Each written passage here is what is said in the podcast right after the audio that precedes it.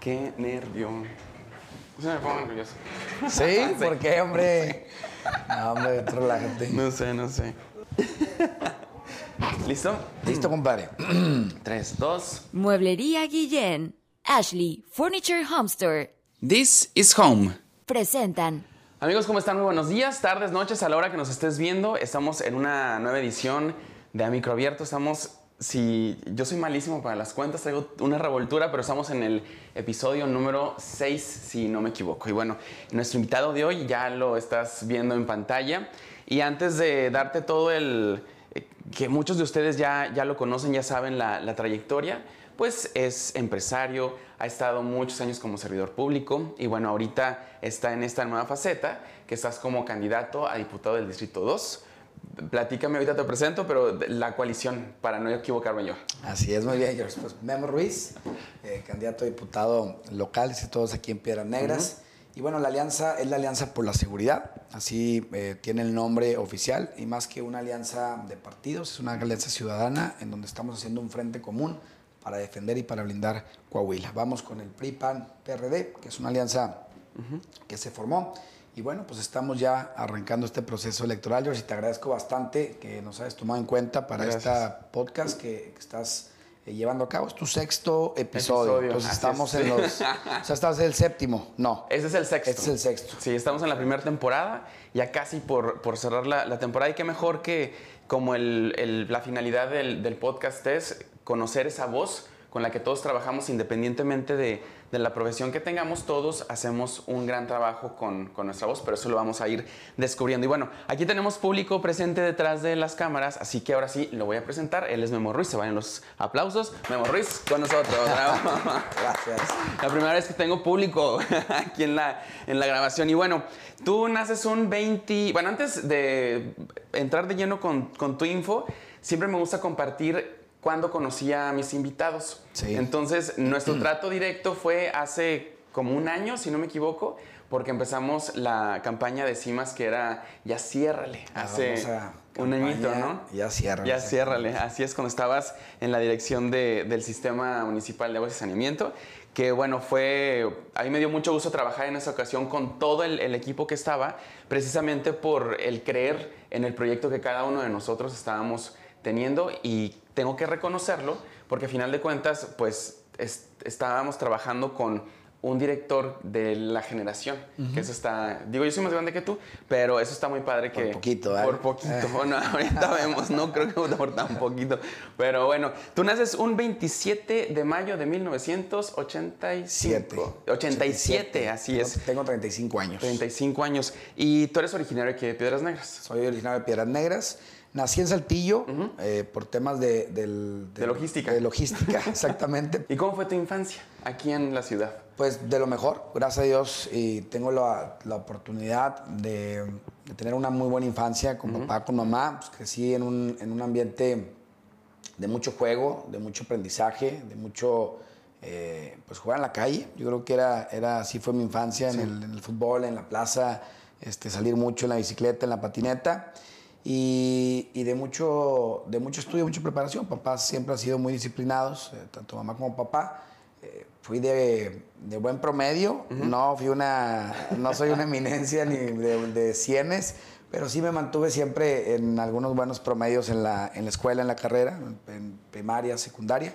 Pero bueno, me considero con una infancia eh, con mis hermanos, una infancia con mis padres, eh, que me trataron y me educaron este, de una manera con valores principalmente y siempre pues con la confianza y con la fe en Dios. ¿Cuál era tu actividad favorita, independientemente fuera deporte o a lo mejor si eras como muy dedicado a la tarea, pero algo que te gustara hacer mucho de, de niño, que te llamara inmediatamente? ¿Qué actividad era la que, te, la que te llamaba más en aquel entonces?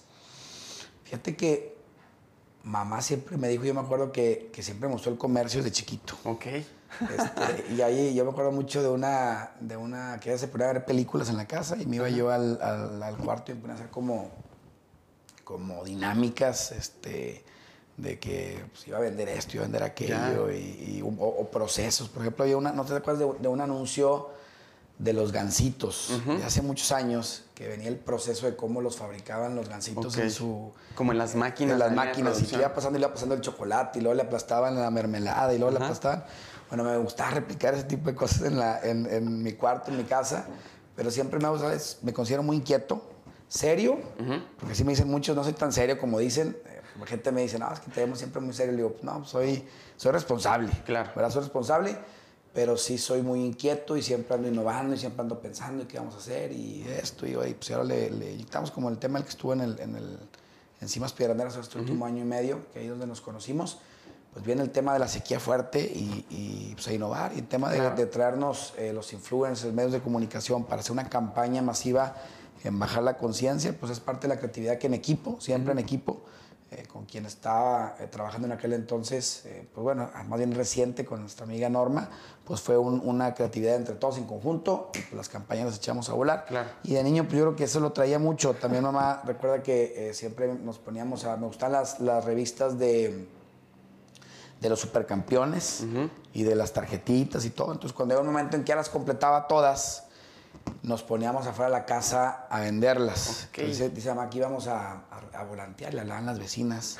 Y le decían, oye, fíjate que nos dejaron un, un recado con mala ortografía. Pues, estaba en primaria, segundo de primaria, pues aquí con la ortografía que le entendemos más o menos. Pero creo que es tu hijo que van a tener una venta en la cochera. barajitas. de barajitas. Y pues mi mamá ya me lo platica después este, con risas y todo.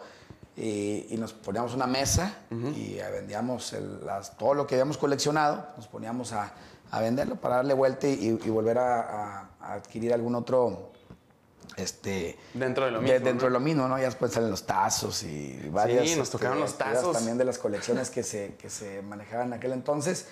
Pero sí, en ese aspecto, pues siempre me, co- me- me he considerado inquieto y pues yo creo que sí lo traigo desde niño. Fíjate que ha sido como un común denominador en, en todos los invitados con los que he platicado, que nuestra generación siempre buscábamos tener algo que, que hacer. No había tanta tecnología, creo que lo más tecnológico eran las computadoras y los videojuegos, pero no había tanta red social, los celulares, tabletas, como ahora pues los niños ya se eh, entretienen un poquito más y creo que ese es como un denominador. Y bien, si desde niño empezaste a ver de qué manera entretenerte, de qué manera, eh, no sé, vender las barajitas, ¿en qué momento eh, fuiste creciendo, entraste a la universidad y fue cuando te empezaste a involucrar en los grupos juveniles de los partidos, por ejemplo? Mira, todo arranca en mi universidad. Yo termino la, la primaria, la secundaria y la prepa en el Instituto Esperanza, una escuela aquí de Piedras Negras, eh, que termino preparatoria. Y cuando estaba terminando preparatoria, o sea, en la prepa, siempre me gustó chambear en- desde secundaria. Todos los veranos me iba con papá. Papá tiene su despacho de abogado, tiene un despacho de abogados. Mamá comerciante de toda la vida. Y mi abuela, por parte ma- materna, también comerciante eh, eh, al por mayor. Entonces, como que lo traemos en la, en la sangre. Y papá abogado, funcionario público toda su vida. Fue eh, pre- presidente de la Junta de Conciliación y Arbitraje a nivel federal en muchos este, estados de la, de la República. Y pues bueno, nos cuenta que siempre con esas dos este, cartas de papá y de mamá, comerciante, funcionario, papá no tanto político, sino más bien consagrado, dedicado a la función pública por su carrera, por su profesión. Eh, y cuando estoy en, voy y trabajo con papá en el despacho, voy y trabajo con mamá y luego tengo tíos también comerciantes con unos supers que tenían unos minimax. Y siempre a verano, ir a, yo esperaba el verano, las vacaciones, para irme a trabajar, ganarme mi lana extra y pues siempre andar este, Produciendo. Pues, con lo mismo, produciendo.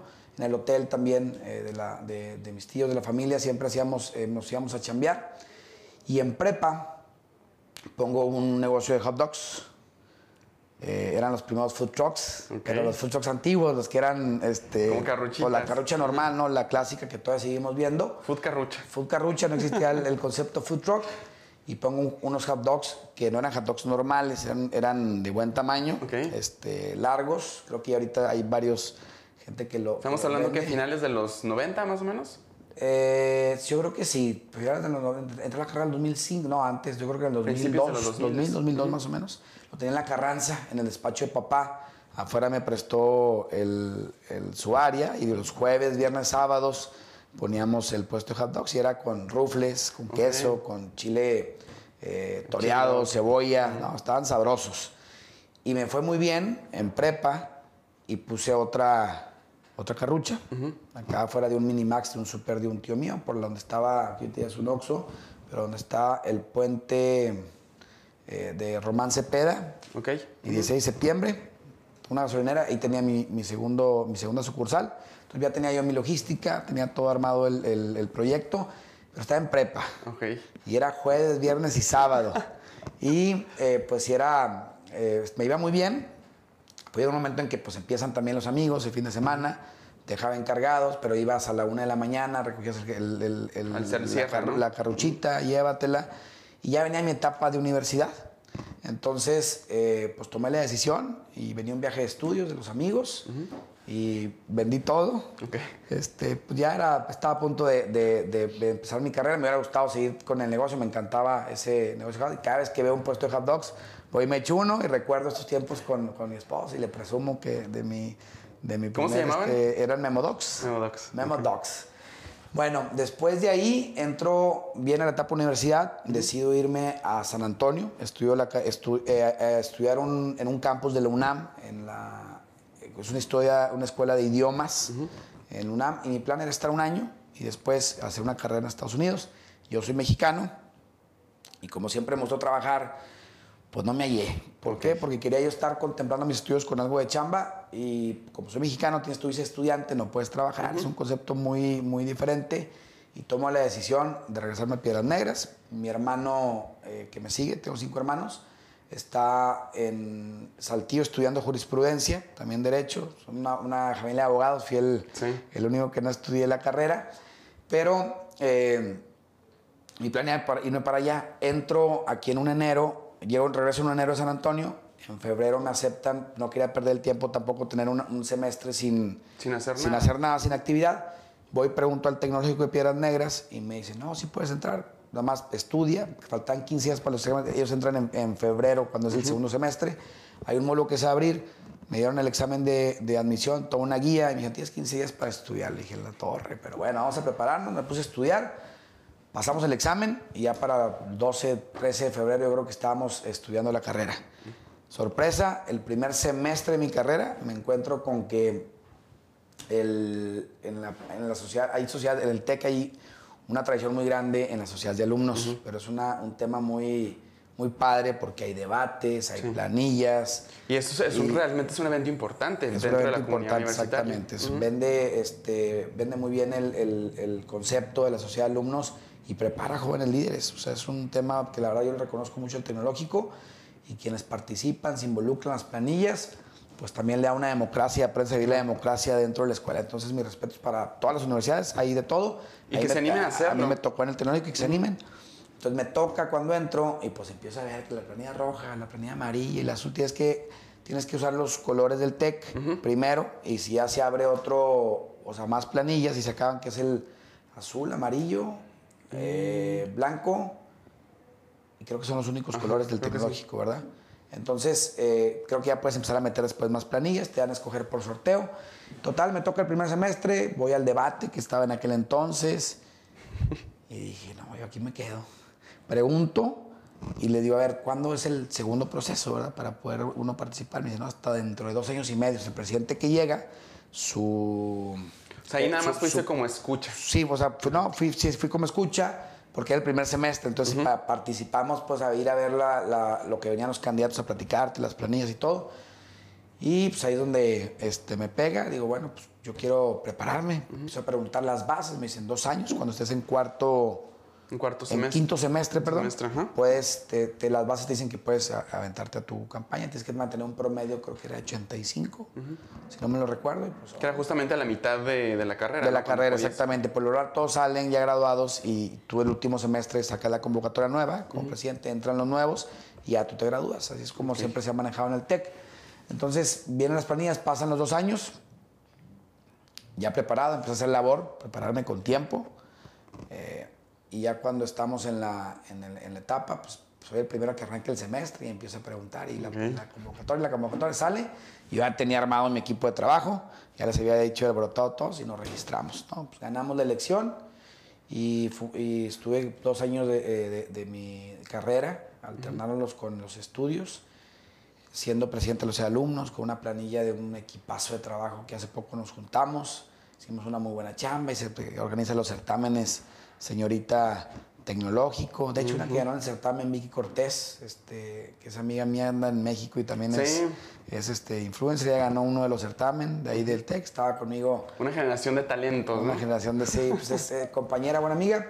Y, también eh, organizabas pues, eventos deportivos, culturales, apoyabas a los estudiantes, a los foráneos, porque hay mucho foráneo aquí que, que, viene de cinco manantiales, de Acuña, de Monclova a estudiar en el tecnológico, y pues otorgabas un tipo de becas alimentarias, conseguías con el director, ser gestión, ser un puente, y ahí es donde me nace y me pega el, el amor a la, a la, función pública, a la, la política, el servicio a la comunidad, más que todo. Busco hacer mi servicio social en presidencia municipal, donde estaba Chuy Mario como alcalde, y hago mis prácticas, entonces alternaba sociedad de alumnos, este, trabajo, medio tiempo con servicio y la sociedad de alumnos. Y ahí es cuando empiezo a hacer mi carrera, desde abajo, desde los cimientos, para construir en la función pública eh, un camino, hacer un camino al andar y, poder eh, pues tener la experiencia primeramente para el día de mañana tener, estar preparado para mejores, para mejores retos. Oye, regresamos a, lo que platicabas de, de, niño, ¿no? Que pues seguías sin quedarte quieto. Un poco. Buscando actividades. Y por ejemplo, digamos que en ese primer debate que fuiste como espectador, como alumno del Instituto Tecnológico, ahí podríamos decir que descubriste tu voluntad para servir a la gente. Sí, yo creo que ahí fue el... Siempre acompañaba también a papá, era, y mi mamá todavía se acuerda, era los sábados, cuando, era, cuando estaba niño, o sea, niño, estoy hablando de tercera primaria, yo me, me desvivía para que fuera sábado y irme con papá a la oficina. Y la oficina de papá, como era la Junta de Conciliación y Arbitraje, pues es la típica oficina este, de gobierno, el, donde estaban, pues, el papá atendiendo a la gente. y mucha rotación de gente, ¿no? Sí, entonces siempre me llamó la atención también esa parte. Pues cuando estás niño, pues absorbes, ¿no? Todo y, y el medio lo traes. Y creo cuando ya llegas al momento en que Dios te marca el camino y te dice, lo tuyo es esto, lo tuyo es aquí, lo tuyo es acá, pues él te va poniendo eh, las señales y yo lo veo todo como un, como un concepto. Uno no está aquí por obra de la casualidad. Yo siento, soy eh, pues muy creyente tengo fe en que, en que si estoy aquí es porque Dios así lo ha decidido y porque empecé esta carrera también. Y ahí, pero ahí fue donde, me, donde se me despierta el, amor a la, a la comunidad en, en, la escuela. Pero sí también de niño no sé si el hecho de acompañar a papá, de verlo a él en la función pública trabajando, pues también siempre pues, me llamó la atención. Sí, porque a final de cuentas, bien lo, mencionaste, tenemos un rumbo en, nuestra vida, ¿no? Los caminos son diferentes.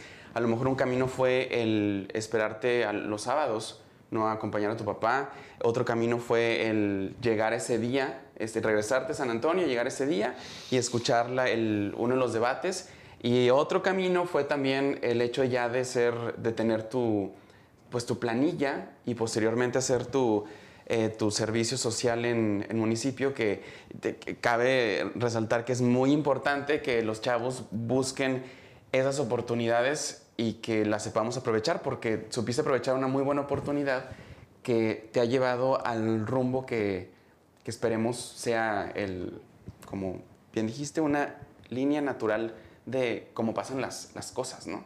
Entonces, qué bueno que, que nos platicas esto, porque a final de cuentas todos tenemos una voluntad y ya vemos muchos que a lo mejor la descubrimos muy tarde o estamos en el proceso de, de descubrirla y creo que en tu caso ya eh, se estaba encaminando desde, desde muy niño, ¿no? Vamos a un break para seguir con la segunda parte. Estamos con Memo Ruiz candidato, estoy leyendo tu, tu cabeza, equivocarme. candidato de, de, del Distrito 2, que incluye solamente Piedras Negras, ¿sí?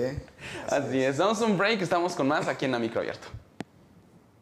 Y ya estamos de regreso aquí en Micro Abierto. Está Memo Ruiz con nosotros. Estamos platicando acerca de. Pues la finalidad de este podcast es, como te lo platiqué en el segmento pasado, es descubrir cómo con tu voz haces algunos cambios. Ahorita Memo me estaba preguntando qué sigue, pero no, no puedo, nunca digo qué sigue, porque el, chiste de todo esto es ir descubriendo y, que tú, tanto como yo, nos vayamos sorprendiendo junto con la gente que, nos está viendo. Y bueno, eh, cerramos en el bloque pasado con el hecho de cómo tantos caminos te están llevando al rumbo que bien decías, es pues el orden natural de, de las cosas, ¿no? Todos ya tenemos algo, digamos, predestinado, ¿no? Pero dentro de, cuando estabas en la sociedad de alumnos, te fuiste a hacer tu servicio social al municipio y empezaste a escalar dentro de, pues, de todo el sistema, ¿no? ¿Cómo es que empezaste a usar tu talento? Tu talento, digamos, con la voz, con servir a, a la comunidad. Algo en particular que te acuerdes de, de un principio que digas, por, digo, a lo mejor se va a escuchar como muy de ego, pero, pero no tiene nada de malo, que, que hayas dicho, por mí fue que ese granito de arena que puse sirvió para, para algo, algo muy particular o muy especial que, que te acuerdes de, del memo de, de 20 años. De ayer, de ayer que tenías 20 años.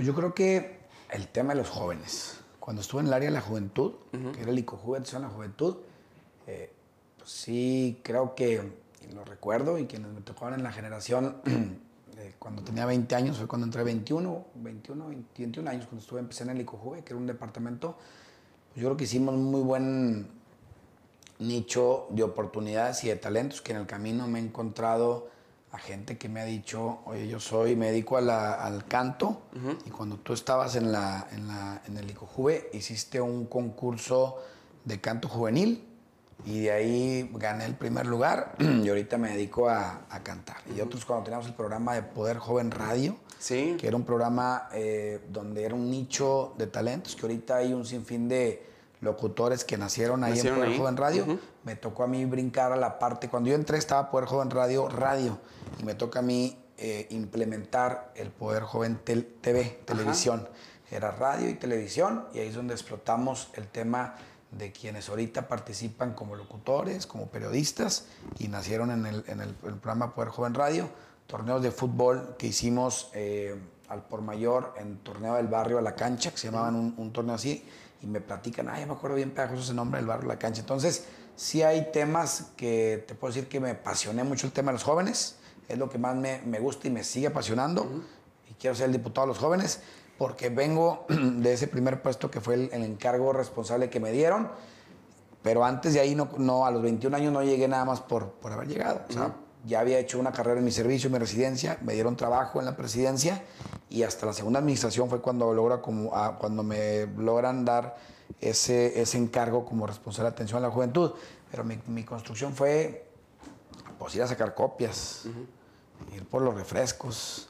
Me decían el IBM, ¿no? El IBM trae IBM esto, IBM trae aquello, pero pues cuando uno va construyendo, cuando quieres hacer las cosas, pues de lo que lo pongan a hacer a uno, vas aprendiendo, vas, este, y más cuando está chavo, te van enseñando tus jefes de todo, ¿no? De cómo se hace el trabajo oficialmente, pero también si hay que dar un plus de, oye, échame la mano para ir a entregar esta papelería, ir al banco hacer un depósito, ir por los refrescos, pues uno tiene que tener la disponibilidad y la humildad y la sencillez de ir construyendo desde abajo para poder generar cimientos sólidos. Ya en el segundo etapa, que es el departamento de los jóvenes, es el- lo que te puedo decir que ha sido mis granos, mi granito de arena, la tarjeta de los jóvenes de descuento, que yo creo que también te tocaron, que ibas al cine, te daban el 50% de descuento. Ya no en los entraba en edad, pero, sí si como hace el gatazo, este, podías llegar y si no te pedían el INE ya, ya, este, Oye, es que algo- ya, ya pasabas como joven. Sí, sí, sí. Algo que quiero destacar es que tú, se supone, y ahorita me corriges, que la edad de, eh, dentro de, de estos programas, la edad eh, eh, tope de un joven es de 29 años, si no me equivoco. 29 años. así 29 es. años. Y tú eras, tú entrabas dentro de, de- tú estabas todavía en la edad, ¿no? Yo tenía 21 años cuando estaba en el Juve. Ahí está, ajá. Entonces, ¿yo qué? ¿Y tú? Yo tenía también edad, fíjate. Pero pasaban los 29. Si yo tenía 21. No, yo tenía 26. Ahí está, Ay, entonces bueno, sí, sí, me sí, tocó. sí te tocó. Pero sí es algo muy curioso y qué padre que te tocó ser joven dentro de, en aquel entonces, el Instituto Coahuilense de, de la Juventud, en el ICOJUVE. así es. Porque a final de cuentas estabas a la par y sabías de lo que uno como joven necesitaba, pasabas y, y vivías como joven y hacías las cosas por gente igual a ti, ¿no? Que eso es lo, lo padre. Bueno, ahorita que tienes 35, creo que te va a pasar lo mismo en esa transición ahora con, con todo lo que has hecho anteriormente, ¿no? Pero retomamos. En, en- antes de interrumpirte, ¿en qué estábamos?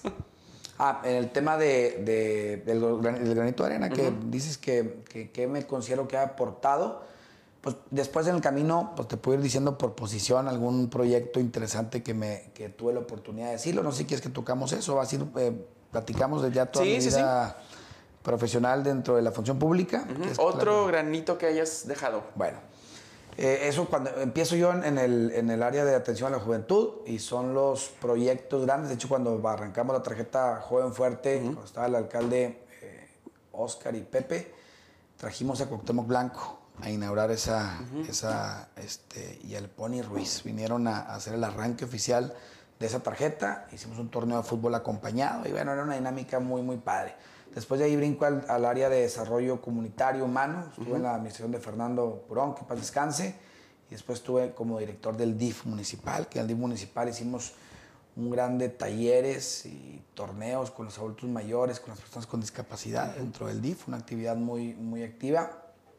Nos fuimos a programas sociales después de esta administración eh, del gobierno del Estado. Cuando, bueno, fui regidor, también presidente de la Comisión de Desarrollo eh, Social y Gobernación, y defendimos dentro del, dentro del, del área de- del Cabildo, pues impulsamos mucho la protección y el tema en contra de la violencia de las mujeres, que eh, usamos el foro para protegerlas, que es un tema, y quiero ser el diputado de las mujeres y de los jóvenes cuando estemos en el Congreso. Y después estuve en el área, me fui a trabajar al gobierno del Estado, a invitación del gobernador Miguel Ángel Riquelme, y fui, fui el, el regional aquí en Piedras Negras de todos los programas sociales. Y ahí es donde trabajas con más de 40 mil personas, entregando eh, apoyos asistenciales, pero también generando obra de electrificación de las colonias, donde uno puede llegar y apoyar a mucha gente en estado de vulnerabilidad.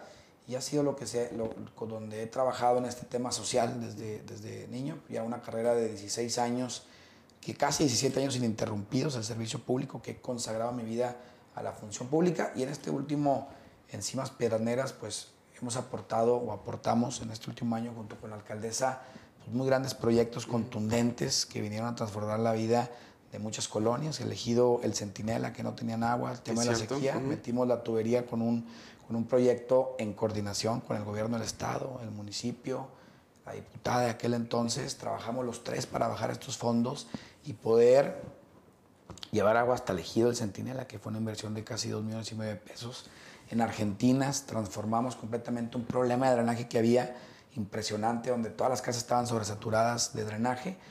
eh, y voy y, me- y te lo dicen, te dicen, oye, es que usted y, y- y, pues, obviamente la alcaldesa que, estaba, que está en turno eh, pudieron hacer que aquí las argentinas se terminara la bronca de drenaje que brotaba todos los días con una obra bastante grande en la reforma, en avenida, metimos en Padre Las Casas y desde que entré a CIMAS implementamos el ISO 9000, hicimos la, el, el proyecto, ya está a punto de certificarse. Este año para julio, agosto, eh, se debe de certificar, dejamos todo encaminado para que si fuera y se le está dando la, la continuidad para que sea. Yo creo que han sido los granitos de arena que hemos aportado, pero en cada área, en cada dependencia en la que hemos, eh, me, pu- me- no- Dios me ha dado la oportunidad de desenvolverme, pues no voy a, al escritorio a sentarme, no voy a firmar papeles, no. voy a aportar algo de lo que uno ha, aprendido en la vida, la experiencia que uno tiene, para que a Piedras Negras principalmente le vaya bien Exacto. y para poder hacer algo por la ciudad. Y el gobierno, estar en la función pública, en la política, es un área donde puedes hacer mucho cuando tienes las ganas y cuando vas a servir y no a servirte, tienes las ganas de querer las cosas, hacer las cosas bien y dar el plus para que Piedras Negras vaya creciendo de forma ordenada y responsable. En el segmento pasado, eh, y ahorita que terminas de, platicar todo esto, mencionabas eh, tu voluntad es servir a la gente, ¿no? Y creo que eso se conecta mucho con tu misión en la vida, que es una misión social. Y no nos, digo, la, la palabra social de repente es como muy eh, subjetiva, pero no nos referimos al, a sociabilizar, sino a esos grupos demográficos muy específicos, ¿no? Porque empezaste apoyando a los jóvenes, eh, pasaste por el, por el DIF, que era apoyar a las familias, a lo mejor un poquito más a, a las mujeres. Adultos mayores, Adultos mayores. Con, con discapacidad, temas Exacto. vulnerables. Y temas como muy específicos que, que los escuchamos mucho, ¿no? Que es, que es impresionante toda la ayuda que se da, se trata de ayudar y lo que se logra hacer por, por estos, no me gusta decir esos grupos específicos, pero bueno, al final de cuentas, pues es eh, una demografía, ¿no?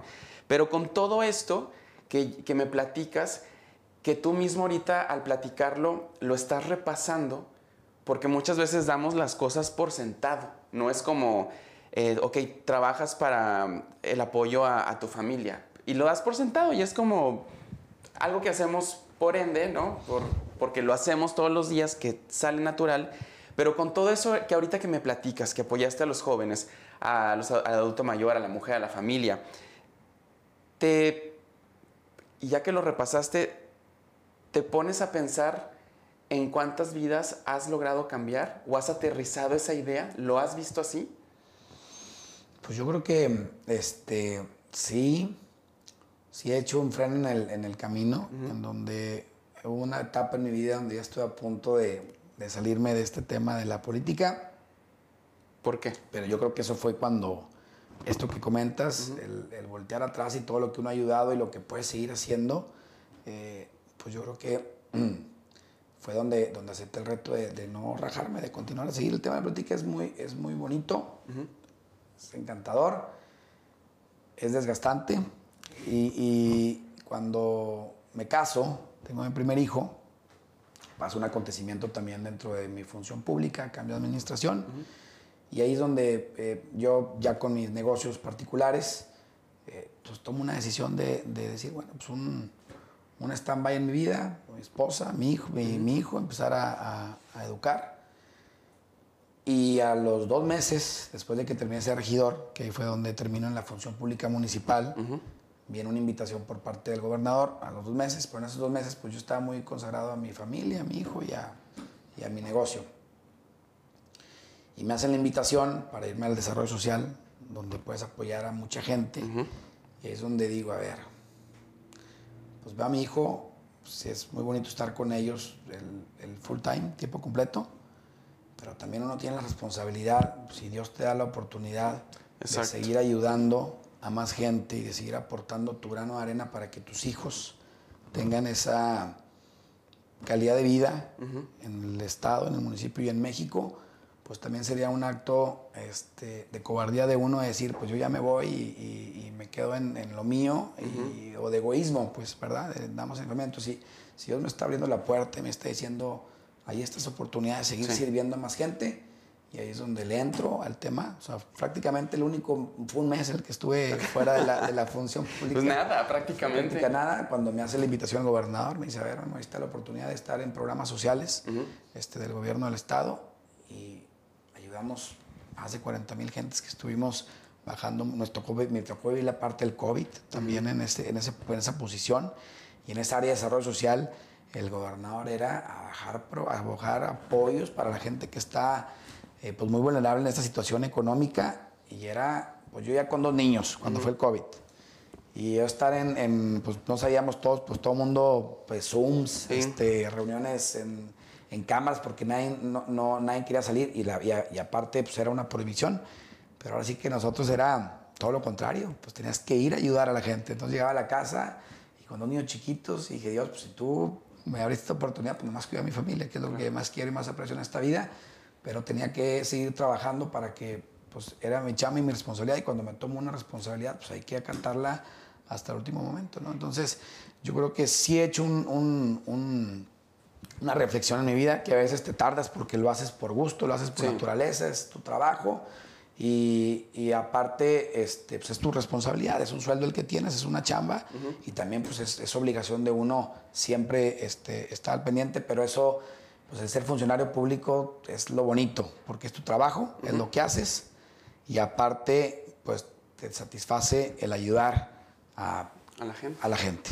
Y ahorita dijiste algo, dijiste varias veces es mi trabajo, pero la primera vez que dijiste es mi chamba, creo que va más allá de, de un acto laboral, sino es el trabajo que, digo, independientemente de, de quien creas, ¿no? De un dios o, o el nombre que, que le pongas, es la comitiva o la voluntad que, que se puso en, en ti, ¿no? Esa semillita que se puso en ti, que es la misma semilla que tu papá puso en ti para dedicarte ahorita a lo que te dedicas y que tus niños ahorita están viendo con todo el ejemplo y porque digo, vemos fotos donde tu familia te acompaña, están tus tres niños. Ahí los traigo. Sí, y a final de cuentas es repetir y replicar eso que viste de, de- De de niño. Para que todo eso se llegue a más generaciones y se vaya esparciendo porque a final de cuentas tú lo dijiste, es tu chamba y no laboral, sino un trabajo como, como humano, ¿no? Porque en este universo, mientras uno saque palabras buenas de, de la boca y, se y se comporte de una manera positiva, es el trabajo que va esparciendo a final de cuentas con, con todo esto y sobre todo en tu proceso, porque todo eso es un proceso que tú llegas para cambiar vidas, ¿no? En todo lo que has... Y uno lo, uno lo aporta, eh, y como lo comentas, hay razón, en, en- con nuestra misma generación, con nuestros hijos. Y antes de estar en, digo, ahorita en la campaña los he involucrado, este, además porque como ando pues, desde las 5 de la mañana ya en las empresas, en las fábricas y todo, pues le perdí en la tarde. Oye, pues tráeme a Memito un rato a que me acompañe, sobre todo al mayor, este, que tiene 5 años. Eh, pues mi esposa, pues los lleva al ejido, eh, les encanta a mis hijos andar en, el- en el campo, en el, en el rancho, cuando tenemos oportunidad de, de la familia de mi esposa, este, pues les gustan los caballos, todo, y ahora que íbamos al ejido, pues me los llevé, montamos a caballo con ellos, pero también cuando estuve en Cimas, me llevaba a Memito los sábados, hacía lo mismo que me hacía papá conmigo, me llevaba a Memito a mi oficina, y a supervisar las obras. Entonces a, mí, a mi hijo le encanta el tema de las retros y los camiones de volteo. Ok. Entonces pues me lo llevaba a las zanjas con mucha precaución obviamente. Claro, y él fascinado y era una oportunidad también de inculcarle la responsabilidad. Al último le doy su, sus 10 pesos, ¿verdad? Y me lo llevo al Oxxo y este es tu pago, mijo, por haber este, apoyado a papá el día de hoy. Eh, o, o más bien le daba poquito más, 20 pesos, 10 para que se compre su dulce y 10 para que le eche su alcancía. Ándale. Entonces siempre también el, el- el hábito de, de que ahorren, porque eso es importantísimo. Y esto también me lo inculcaron a mí. Oye, vamos a ver cómo pasan los años, que ese- esa semillita que estás aportando va, va a crecer y cómo también va aportando más semillita con, con tus niños, ¿no? Sí. Vamos a otro break para continuar ya con, con el desenlace de esta entrevista. Recuerda, estamos conociendo la voz de Memo Ruiz aquí en A Micro Abierto. Y ya estamos de regreso aquí en A Micro Abierto. Estoy con Memo Ruiz, candidato a la Diputación del Distrito 2. Y recuérdanos tú la coalición.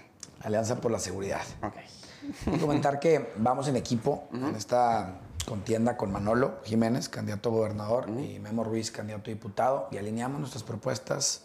eh, se trabaja en equipo y cuando hay una coordinación entre y un equipo entre el gobernador, el diputado, gobierno municipal es cuando más trabajo por piedras negras puedes hacer. De nada sirve estar peleados, sino al contrario, construir Claro. y que todos jalemos la cuerda para el mismo lado, que nuestro que nos interesa es piedras negras al final de cuentas. Así es. Y bueno, eh, no les digo sus redes porque a lo largo del, del episodio las se están proyectando. Etiquetando. Así es, para que ahí vean todo lo que está publicando, lo que ha hecho en, en campaña y que conozcan más de, más de Memo que pues sí es muy... eh, públicas, que es, es- publiquen, lo que hagan, publiquen porque es importante para, para la ciudadanía. Y bueno, ya que estamos en este cierre de este episodio de A Micro Abierto, pues yo te quiero preguntar, ¿cómo te imaginabas o ese memo de 10 años, cómo se imaginaba el memo de ahorita de 35? ¿Lo veía así? ¿Cómo lo veías?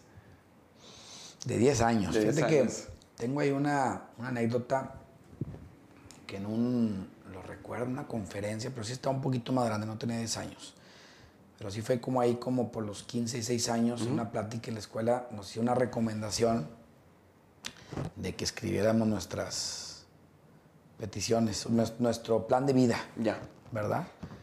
Y que lo dejáramos guardado, pero que de alguna manera escribieras, pues, quiero ser padre de familia, me gusta el deporte, quiero estudiar esta carrera, hacer esta profesión, quiero hacer esto con mi vida. Ahora que fue un poco más grande cuando hice eso. Y lo plasmé. Y por ahí lo tengo, todavía no lo quiero ver. Recuerdo más o menos qué fue lo que plasmé y se me hace que, que sí voy a un, a un 60% de lo que escribimos ahí.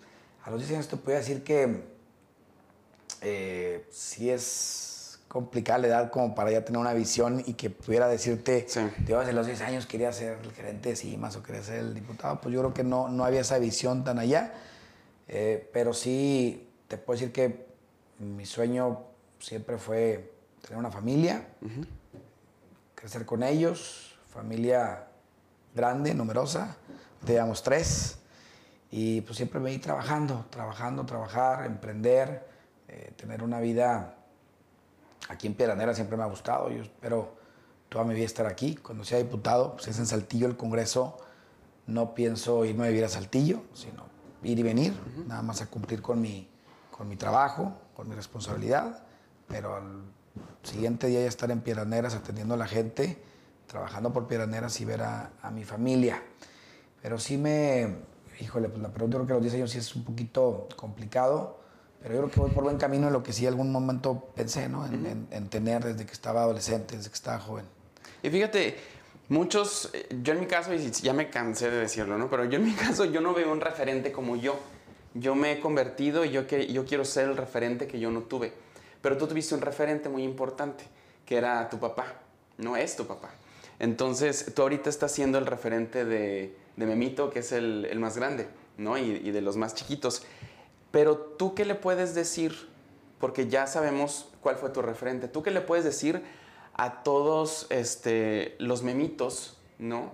De 10 años o más chiquitos, que ahorita ya están más grandes, que en su momento no tuvieron un referente para tener esa voz o para escuchar esa voz de aliento, porque dentro de tu trabajo también, no solamente, como lo dijiste, de la chamba que tienes, pues también es, se te acerca alguien y es darle una palabra de aliento, ¿no? Entonces, ¿tú qué palabra de aliento le puedes decir a todos los memitos que están de todas las edades? No todos llevamos un niño dentro, pero ¿tú qué les puedes decir a todos esos memitos ahorita en esta etapa?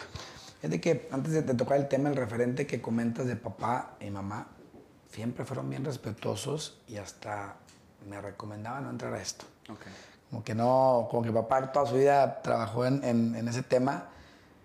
Al principio decía, pues dedícate a la, si te gusta el comercio, pues dale por el comercio 100%, pues el tema de la política es complicada, la familia, tus hijos y todo el asunto. Ahorita me apoyan al 100%, obviamente están conmigo Olin, papá y mamá, pero el, el referente, yo lo comentas, fue más inconsciente. O sea, el hecho de, de verlos, de ver el ejemplo de los dos, del trabajo de ellos, pues a lo mejor inconscientemente uno lo fue grabando Claro. y, y te gusta, porque hay papás que son doctores y los hijos no son doctores, este, que aunque lo ven, lo palpan, pues agarran caminos diferentes. ¿Qué palabra de aliento les puedo decir a, a- a quienes este, de alguna manera traen al, al adentro? Pues yo creo que, que siempre hay que tener un, hay que ser uno mismo, pero sí es bueno buscar eh, padrones de seguir a gente pues que tenga la, la, la responsabilidad del- de como persona, ¿no? De, de saber con quién uno se puede identificar Claro. o de quién uno puede aprender. Porque luego después aprendemos de gente que nos vamos con la finta, ¿verdad? En todo tipo de, de- de prototipos y pues agarras un camino que no, que no debe ser. Entonces, antes de, de poder eh, aprender de alguien más, pues sí fijarnos bien a- de quién vamos a aprender. Yo creo que todos en la vida, eh, quienes tu- tuvieron la oportunidad, tuvieron la oportunidad de tener un papá, una mamá, pero quienes no, quienes no la tuvieron tampoco han sido muy exitosos en su vida y, y han sido porque tuvieron la oportunidad muchos de tener algún, algún aliento también de algún amigo. Y sí créeme que cada que yo voy a una colonia, que estoy con una señora, que estoy con alguien, todos se llevan una parte positiva de mí, donde les digo, échale ganas, vamos para adelante, porque sí te toca escuchar, y me ha tocado toda mi vida, ¿no? Ahorita en campaña, este, ahora sí que Es más, ¿no? es más, pero fíjate que no me... Lo veo como normal, pero también te lo llevas adentro. Y a veces llegas a la casa y dices, híjole, esta señora sí me pegó realmente su situación. Y tratas de, de preocuparte por ella ayudar hasta donde uno puede ayudar, dar el plus para poder canalizarla por su petición. Pero sí estoy muy acostumbrado, pues porque toda mi vida me he dedicado a esto. Pues, estuve en el DIF, en un área muy vulnerable, donde era todos los días ver casos diferentes. Mujeres maltratadas, eh, teníamos el tema del PRONIF, niños, situaciones este, pues de todo tipo, adultos mayores con discapacidad. Entonces, pues si traes la responsabilidad de, "Oye, va a llegar a pedirme un favor, no le voy a cerrar la puerta, lo tengo que atender personalmente. Y siempre A veces el plus también, pues llevarlos con un buen mensaje, un buen aliento, y eso también te ayuda para que, o les ayuda a ellos, que aunque no pudiste resolver, porque son problemas a lo mejor muy legales, muy no de uno, que los que es con un abogado, pero le das una palabra fuerte, buena, de aliento, de ánimo en la vida, y eso pues les ayuda mucho y, y construye en, en, su edifica, en su vida diaria. Entonces no todo es dar, sino Claro. también el hecho del ejemplo y de, y de platicar con ellos, pues puede, puede más que una acción, ¿verdad? También. Sí, porque tu, tu chamba es resolver, sí, ¿no? En, en- en la posición, en las posiciones en las que has estado, pero también has sido aconsejar, has sido un consejero en lo profesional con, con tus co- colegas, con las personas que como tú empezaron, o sea, a los 20, 21 años que te ha tocado, que, bueno, cuando te he visto trabajar siempre estás rodeado de gente muy joven, ¿no? Que a final de cuentas estás formando, ¿no? A esas personas y también las palabras de aliento que das en, pues en las visitas, ¿no? En, en los famosos toca-toca, ¿no? Que, que hacen durante la campaña. Y pues bueno, ya para terminar, este, mm, esta entrevista, este micro abierto, es precisamente para que conozcan a, a- a las personas que, no tanto al, al candidato, sino a Memo, ¿no? Sin el título de dipu- eh, candidato a diputado del Distrito 2. No tanto las propuestas, este, más, la- más. Sí, Yo- porque- Yo, me puse la camiseta porque estaban todo el día jalando No, desde las bien. 5 de la mañana. y, este, pero gracias, la verdad es que muy buena entrevista. Hiciste eh, que recordara cosas de mí que no las había recordado, Sí. como las platicamos unos momentos. Y el último consejo que, que me estoy acordando de aquí que podemos darles, pues que todo se construye bajo base esfuerzos en esta vida. No puede llegar uno este, de arriba hacia abajo porque el, so- el cimiento no está sólido y te desplomas fácilmente. Entonces hay que ir construyendo paso por paso. Y soy de la idea y de la cultura que cuando uno se gana las cosas con esfuerzo, pues se van abriendo caminos, se van abriendo puertas, se van abriendo puertas. Y cada oportunidad que uno le llegue, no la rechacen. Porque si te cierras la puerta por miedo, Claro. por egoísmo, por querer eh, uno estar en otro camino, pues en automático se te van a cerrando más puertas. Entonces, cuando uno le va abriendo la puerta, cuando son buenas puertas, porque también hay que saber identificar una buena puerta y una mala puerta, pero son buenas puertas y oportunidades de trabajar, de ayudar, de hacer, de construir, siempre tomarlas, no tenerle miedo, no tenerle flojera, no tenerle pereza, sino entrarles de lleno y siempre, siempre echados para adelante, que esa es la clave es. de todo. Y bueno, antes ya de, de despedirnos, te me estabas adelantando. A ver. Pero fíjense, al preparar esta, esta entrevista, pues sí había que coordinarnos por los tiempos. Tú traes este, una agenda y de repente pues no coincidíamos, pero realmente hay que destacar al, al equipo, ¿no? Que tienes detrás de, de toda esta campaña, porque a final de cuentas, pues son como unas subdivisiones tuyas, ¿no? Porque es estar en, en mil cosas, ¿no? Entonces yo aquí traigo un detallito. A ver. Espérate, tranquilo, tranquilo. Porque hay otro equipo también muy importante, que es el que siempre ha estado ahí, ¿no? A final de cuentas, es un equipo que tienes este, asistentes, te arrancan sonrisas, están siempre, tienes motivadores personales, de hecho, en, este equipo. Tienes, tienes porra, ¿no? Que todos la- la- las tenemos. Y a lo mejor hay personas que muchas veces no, no contamos con, con ese estímulo, con ese empujón, pero tú tienes tu equipo de campaña y tienes eh, este otro equipo muy especial, que es el que te digo, donde tienes motivadores, tienes porra, tienes consejeros, este, y sobre todo tienes mucho amor, que es precisamente este. Gracias, mi familia. Aquí lo, lo vamos a ver, que están... Fíjate que está no ahí enmarcado, así que la voy a tener ahí en mi, en mi Aquí en la oficina, en mi oficina puede ser, o, en la, o en la qué que es precisamente el momento de tu registro. Mira, a ver que una anécdota de esta, de esta fotografía. Sí. Cuando llegamos al evento, antes de, de llegar al, al IEC, a mi registro, pues Memito es mi hijo mayor. Si lo ven, es la cara de responsable, en serio. Pero te voy a decir por qué está así. Cuando salimos de acá, un- de, nos prestaron en el área de estar acá en un hotel al- a, la vuelta para salir con mi familia, salimos de ahí para que estaba esperando la gente. Estábamos viendo la logística mi esposo y yo de cómo, si salí con los, con los niños cargados, pues luego va a estar la gente para saludarla, cómo le vamos a hacer. dije, pues bueno, al final de cuentas mi familia, es lo que soy. y, ta- y, y, pues yo quiero irme a acompañar a mi familia pues porque los quiero demasiado. Y son los con los que voy a emprender este proyecto. Entonces le digo, a ver, tenía que llegar con la carpeta de, de la papelería, pues que el evento principal es la, Sí. llegar a entregar la papelería ante el IEC, ante las autoridades este, electorales. Y le digo, a ver, se me ocurrió, pues momento que el mayor, porque luego Santiago a veces se me ponen, que papá carga, mi carga, me pone en, en- durante el día. Entonces, a ver, cargo a Santiago, Dariela, mi esposa, tú cargas a Emilio, que es el recién nacido. Y le digo a Memito, a ver, me dijo, tú vas a ser el responsable de que estos documentos lleguen a la persona que tienen que llegar. A eso venimos a este evento. O sea, la fiesta y todo es el ambiente, la gente que nos quiere, que nos acompaña, pero todo este evento gira en entregar este papel a un abogado y unas autoridades que yo te voy a decir quiénes son y tienes que entregárselos. Es el papel que te estoy dando a ti, de padre a hijo, que te encargo mucho.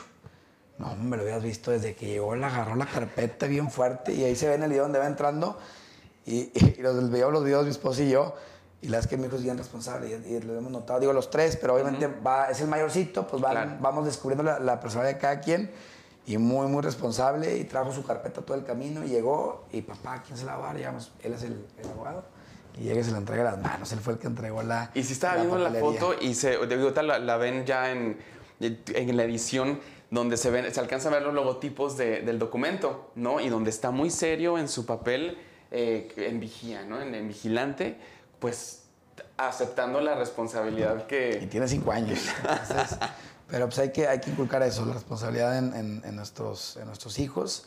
Y ahora sí que, pues los hijos es un regalo que Dios nos da, que nos lo presta.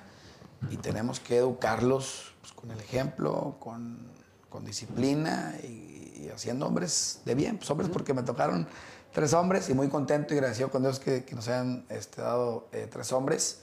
Este, y, y lo que Dios nos, nos haya dado, pues hay que eh, encabezarlo y, y hacer de ellos pues, buenos hijos de bien en este mundo.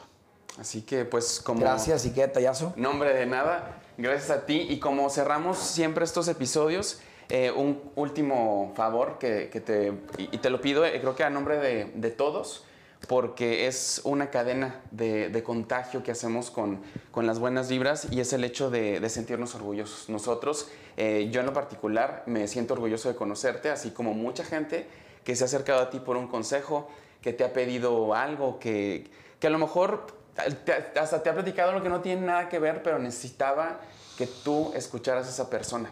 Y en el momento en que uno se siente orgulloso, contagiamos eso porque cuesta trabajo de repente sentirnos orgullosos de, nosotros mismos. Entonces, es el último favor que, que se te pide, que te sientas orgulloso, que lo digas en voz alta, que cuesta trabajo de repente, pero que lo hagas para que ese mismo orgullo lo contagies para todos y pues todos nos vayamos, como dices, para adelante en nuestra propia perspectiva y en nuestra propia vida, ¿no? Que para eso estamos. Así que está con nosotros Memo Ruiz. Ya estoy haciendo llorar aquí a nuestra hermana. Muchas gracias, te agradezco. Y pues chequen toda, toda su información en las redes sociales para que estén al pendiente de pues, todas las propuestas. Que ahorita el chiste era conocer al Memo que, que muchos no conocíamos. Memo Ruiz, mucho. eso es lo que soy y, y vamos a ir haciendo muy buenas cosas por Piedra Negra. Espero nos den la oportunidad de demostrar eh, de mi experiencia, que a esto me dedico y, y que puedo aportar mucho en el Congreso y hacer un equipazo con Manolo para que a Coahuila y a Piedras Negras le siga yendo de gran manera. Muchas gracias. es, sí. No, hombre, gracias a ti que sí sea. Esto es a micro abierto. Gracias a la licenciada Nidia Díaz que aquí estuvo también apoyándonos y a todo el equipo y sobre todo a tu equipo que siempre te está motivando que aquí lo veas. mejor equipazo. Y todo mi equipo también que tengo coordinados de campaña, de logística, comunicación, redes. Eh, tenemos un equipazo, la verdad que todos con una energía impresionante. Me acompañan en los recorridos. Solitos llegan chavo. y les digo, "Oye, pues se van a cansar. No, queremos andar. Le digo, pues hagan equipos para que unos me acompañen un día, otros. No, queremos estar todo el día. Le dije, bueno, no les digo una cosa. Así como empecé, así voy a terminar. No va a haber ninguna hora que vaya a descansar, soy bien, bien intenso. Entonces, si quieren acompañarme, pues hagan el compromiso y me acompañan a todas. Y ya andan todos bien puestos y mi familia y toda la banda, para arriba y para abajo. ¿Ves? Y, y te va a ir muy bien, vas a ver. Dios Así quiere. que esto es a micro abierto. Pasen buen día, buena tarde, buena noche. Y si te gustó algo, compártelo. Estamos con Memo Ruiz aquí en a micro abierto. Bravo.